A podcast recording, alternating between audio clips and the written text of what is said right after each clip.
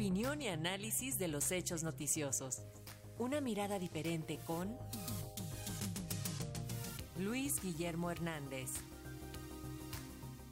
Así es, justo sobre la marcha de la oposición, este domingo 13 de noviembre tenemos el comentario del periodista Luis Guillermo Hernández. Adelante, muy buenos días.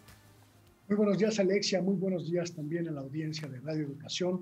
Pues el Zócalo de la Ciudad de México, el máximo símbolo del poder popular de nuestra nación, está listo y está preparado para que la oposición se apodere de él.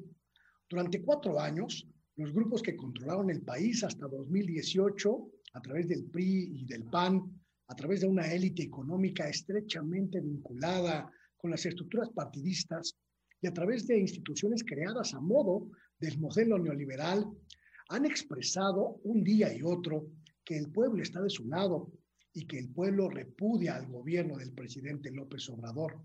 Con la representación de esa supuesta mayoría ciudadana, las oposiciones han intentado dinamitar a este gobierno y detener prácticamente todos los proyectos de la cuarta transformación.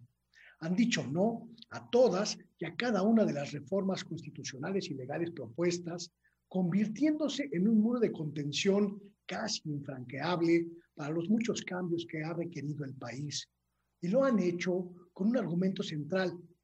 El pueblo mayoritario, al que dicen representar, no quiere cambios.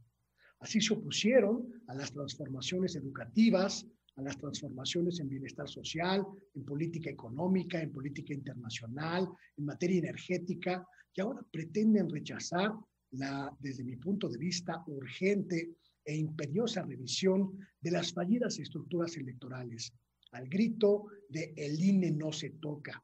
Y eso, que se opongan a la transformación de las estructuras electorales, es un momento decisivo porque de ese cambio que plantea la cuarta transformación dependerá en buena medida la trascendental elección presidencial de 2024, la que ya podríamos llamar la pelea del siglo en materia electoral en nuestro país.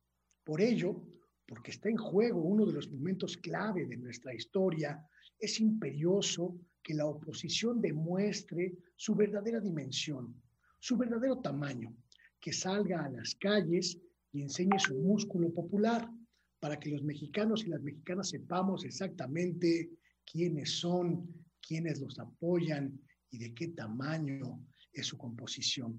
Ahí está el zócalo, libre, listo desde el sábado en la noche para que esta oposición que dice defender la democracia y el futuro de México demuestre que el pueblo la respalda, que el pueblo está de su lado o que confirme lo que muchos suponen, que solo se trata de un muy reducido grupo de gente, de membretes, de membretes sin gente, que defienden intereses de una élite desplazada por el voto popular.